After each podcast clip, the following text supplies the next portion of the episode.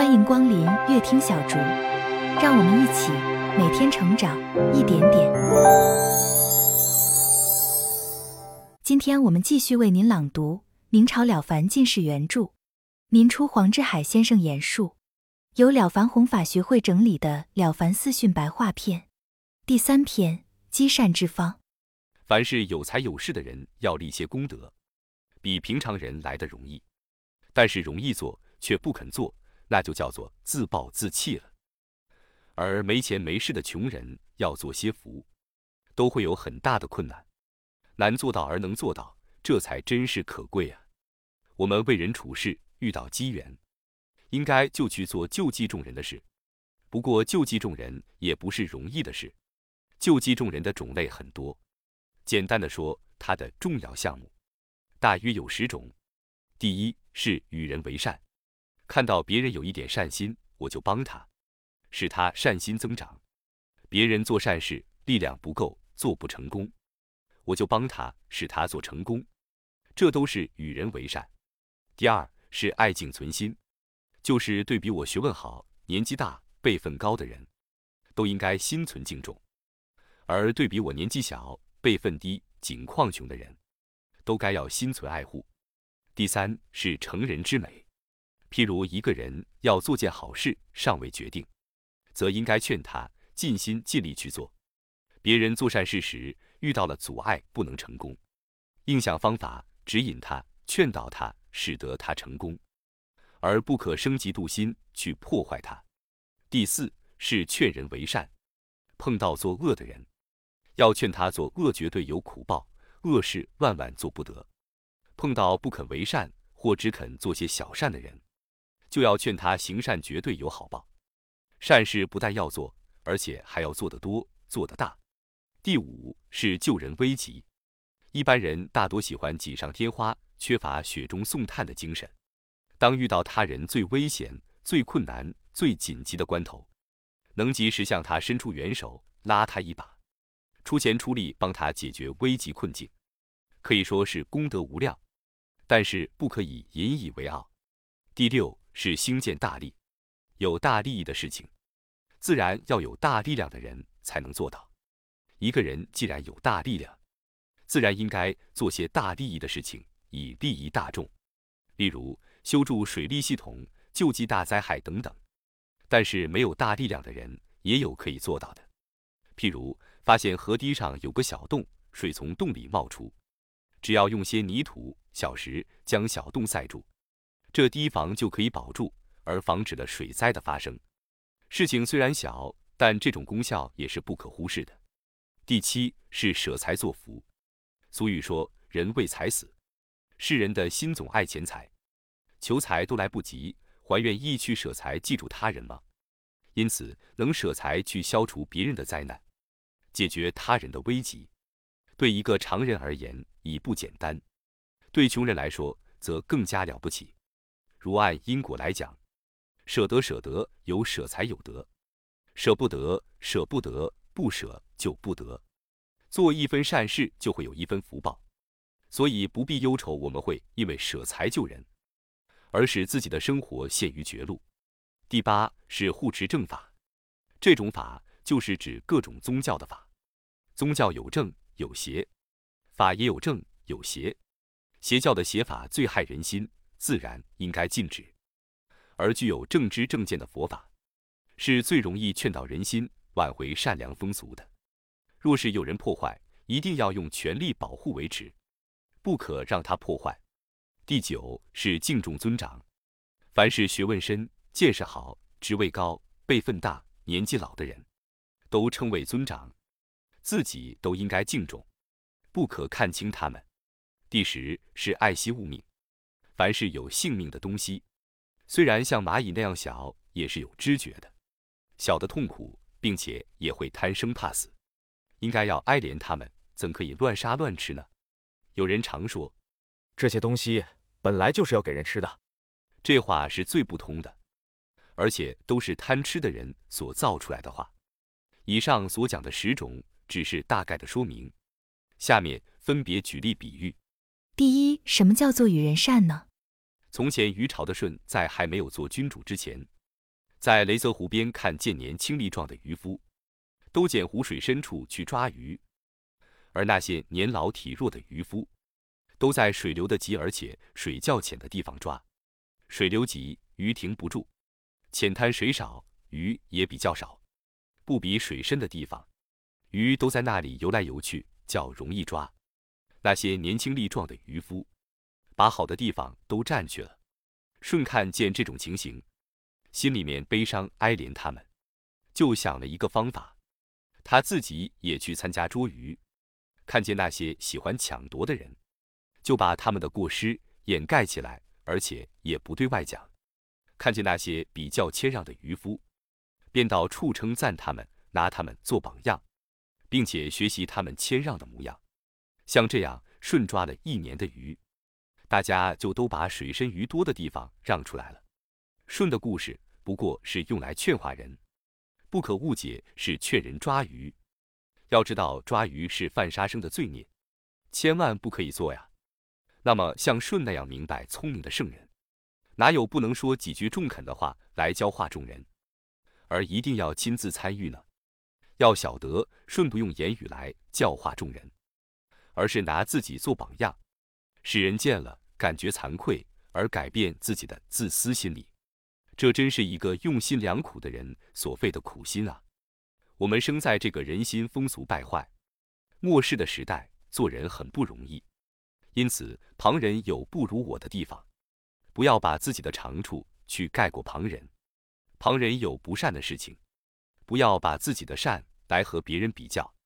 别人能力不及我，不要把自己有的能力。来为难别人，自己纵然有才干聪明，也要收敛起来，不要外露炫耀，应该像是没有聪明才干一样，要把聪明才干看作都是虚的、假的一般。看到别人有过失，姑且替他包含掩盖，像这样，一方面可以使他有改过自新的机会，另一方面可以使他有所顾忌而不敢放肆。若是扯破面皮，他就没有顾忌了。看到旁人有些小的长处可以学的，或有小的善心善事可以记的，都应该立刻翻转过来，放下自己的主见，学他的长处，并且称赞他，替他广为传扬。一个人在平常生活中，不论讲句话或是做件事，全部可为自己发起一种自私自利的念头，而要全为了社会大众设想，立出一种规则来。使大众可以通行遵守，这才是一位伟大的人物。把天下所有的一切，都看作是公而不是私的度量。第二，什么叫做爱敬存心呢？君子与小人，从外貌来看，常常容易混淆，分不出真假。因为小人会装假仁假义，冒充君子。不过这一点存心，君子是善，小人是恶，彼此相去很远。他们的分别就像黑白两种颜色，绝对相反不同。所以孟子说：“君子所以异于人者，以其存心也。”君子所以与常人不同的地方，就是他们的存心啊。君子所存的心，只有爱人敬人的心。因为人虽然有亲近的、疏远的，有尊贵的、有低微的，有聪明的、有愚笨的，有道德的、有下流的。千千万万不同的种类，但是这些都是我们的同胞，都是和我们一样有生命、有血有肉、有感情。哪一个不该爱他敬他呢？爱敬众人，就是爱敬圣贤人。能够明白众人的意思，就是明白圣贤人的意思。为什么呢？因为圣贤人本来都希望世界上的人，大家都能安居乐业，过着幸福美满的生活。所以，我们能够处处爱人，处处敬人，使世上的人个个平安幸福，也就可以说是代替圣贤，使这个世界上人人都能够平安快乐了。第三，什么叫做成人之美呢？举例来说，若是把一块里面有玉的石头随便乱丢抛弃，那么这块里面有玉的石头，也只不过是和瓦片碎石一样，一文不值了。若是把它好好的加以雕刻琢磨，那么这块石头就成了非常珍贵的宝物规章了。一个人也是如此，也全是靠劝导提引。所以看到别人做一件善事，或者是这个人立志向上，而且他的资质足以造就的话，都应该好好的引导他、提拔他，使他成为社会上的有用之才，或是夸赞他、激励他、扶持他。若是有人冤枉他，就替他辩解冤屈，来替他分担无端被人恶意的诽谤，可以设法代替他、顶替他被诽谤的事实。减轻他所受的毁谤，这样叫做分谤。务必要使他能够立身于社会，而后才算是尽了我的心意。大概通常的人，对那些与他不同类型的人，都不免有厌恶感。譬如小人恨君子，恶人恨善人。在同一个乡里的人，都是善的少，不善的多。正因为不善的人很多，善的人少，所以善人处在世俗里。常常被恶人欺负，很难立得住脚。况且豪杰的性情，大多数是刚正不屈，并且不注意修饰外表。世俗的眼光见识不高，只看外表就说长道短，随便批评。所以做善事也常常容易失败，善人也常常被人毁谤。碰到这种情形，只有全靠人人长者，才能纠正那些邪恶不正的人。教导指引他们改邪归正，保护帮助善人，使他成立。像这样比邪显正的功德，实在是最大的。第四，什么叫做劝人为善呢？一个人既然已经生在世上做了人，哪一个没有良心呢？但是因为积极的追逐名利，弄得这世间忙碌不堪。只要有名利可得，就昧住良心，不择手段的去做，那就最容易堕落了。所以与别人往来相处，时常要留心观察这个人。若是看他要堕落了，就应该随时随地提醒他，警告他，开发他的糊涂混乱。譬如看见他在长夜里做了一个浑浑噩噩的梦，一定要叫唤他，使他赶快清醒。又譬如看他长久陷落在烦恼里，一定要提拔他一把，使他头脑转为清凉。像这样以恩待人。功德是最周遍、最广大的了。从前汉文公曾说：“以口来劝人，只在一时，事情过了也就忘了，并且别处的人无法听到；以书来劝人，可以流传到百世，并且能传遍世界。所以做善书有立言的大功德。这里说以口来劝，用书来劝人为善，与前面所讲的与人为善比较起来。”虽然较注重形式的痕迹，但是这种对症下药的事，时常会有特殊的效果。这种方法是不可以放弃的，并且劝人也得要劝得得当。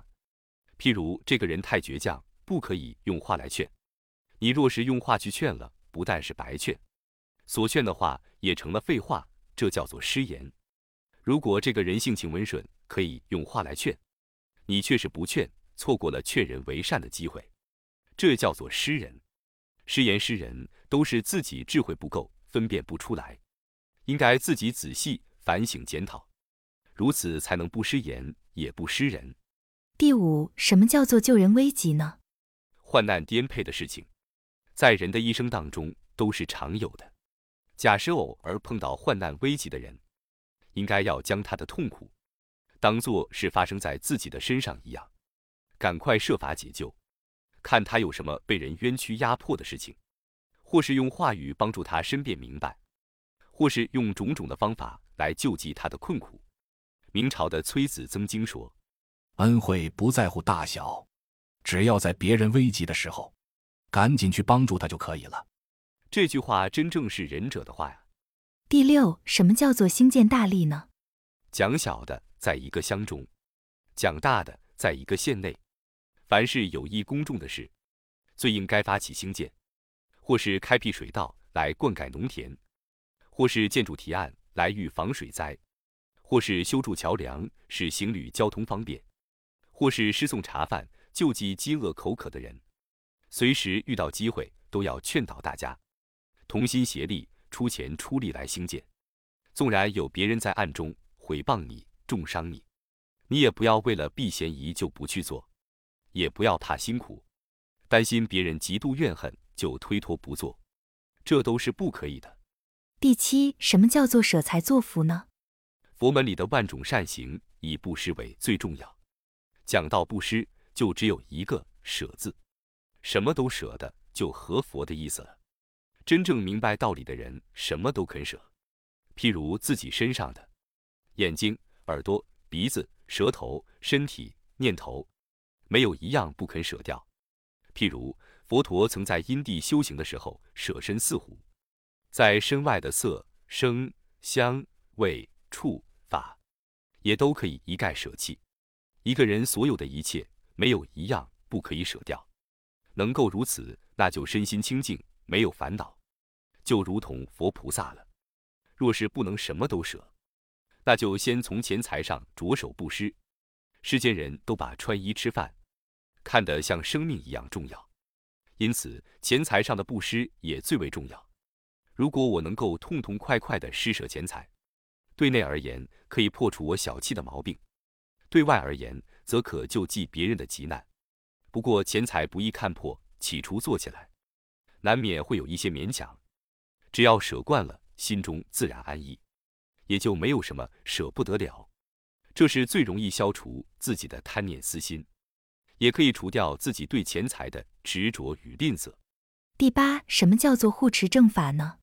法是千万年来有灵性的、有情生命的眼目，也是真理的准绳。但是法有正有邪，如果没有正法，如何能够参加帮助天地造化之功呢？怎样会使得各式各样的人以及种种的东西都能够像财布成衣那样的成功呢？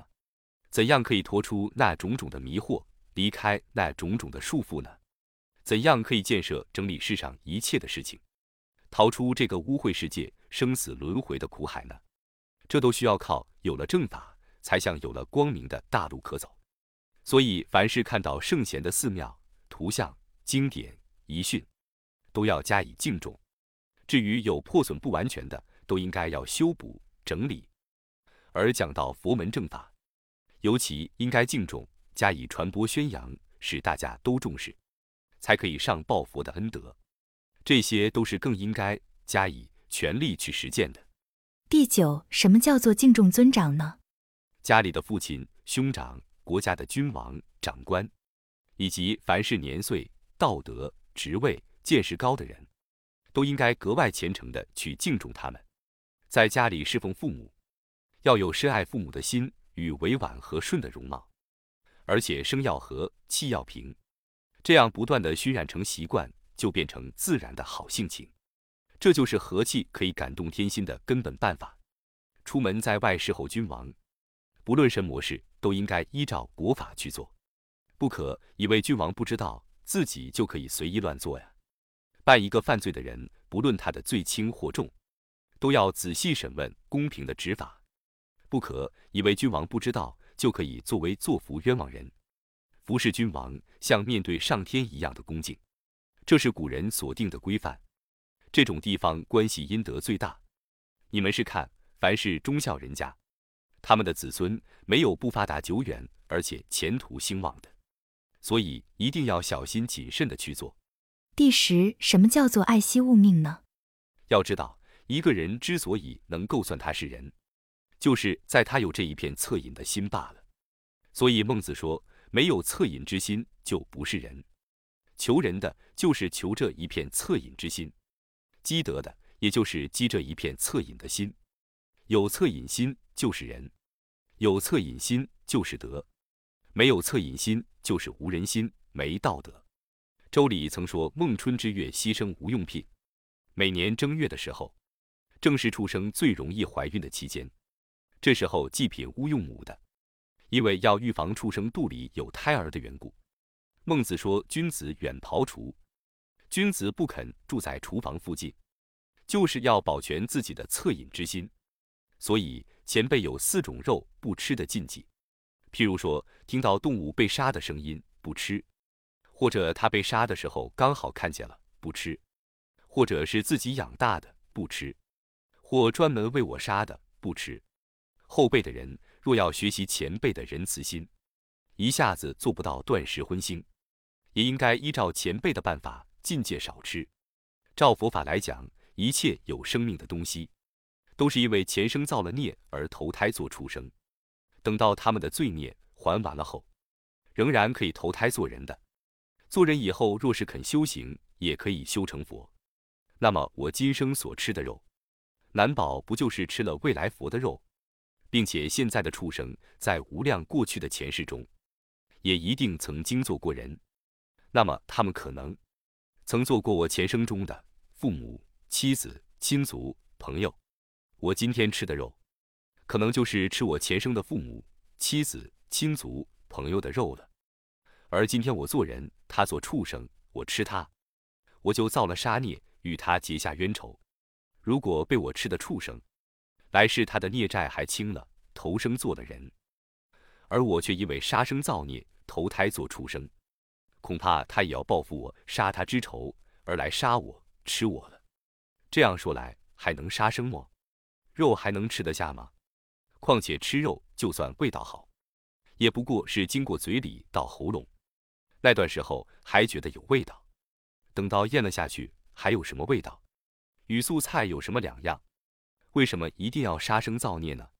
虽然一时做不到不吃肉，也应该渐渐递减少吃肉，直到完全不吃。这样子慈悲心就会愈来愈增加。不但杀生应戒，就是那些极小，不论愚蠢的或是有灵性的，凡是有生命的，都应该禁止伤害他们的性命。像要用丝来做衣服，就把蚕茧放在水里烧，那要伤害多少蚕的性命？掘地种田，要杀害地下多少虫的性命？想想我们穿的衣、吃的饭是从哪里来的呢？都是杀他们的命来养活我们自己。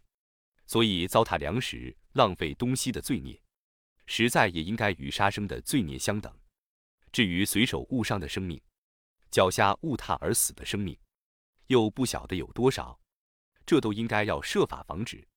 宋朝的苏东坡有首诗说：“爱鼠常留饭，怜蛾不点灯。”意思是说，恐怕老鼠饿死，所以为老鼠留些饭；爱怜飞蛾扑到灯上烫死，所以灯也不点。这话是多么的仁厚慈悲呀！善事无穷无尽，哪能说得完？只要把上边说的十件事加以推广发扬。那么无数的功德就都完备了。救济众人事种类有很多，简单而言之，大概有十种：与人为善一呀，爱敬存心二；成人之美三呀，劝人为善四；救人危急五呀，兴建大利六；舍财作福七呀，护持正法八；敬重尊长九呀，爱惜物命十呀，爱惜物命十。第三篇积善之方到这里就结束了。下一集，让我们一起继续来学习了凡先生的智慧。感谢您的收听，如果您喜欢乐听小竹，请订阅、分享、按下小铃铛。您的支持是我前进的动力。期待更多朋友一起来倾听经典的智慧与美好。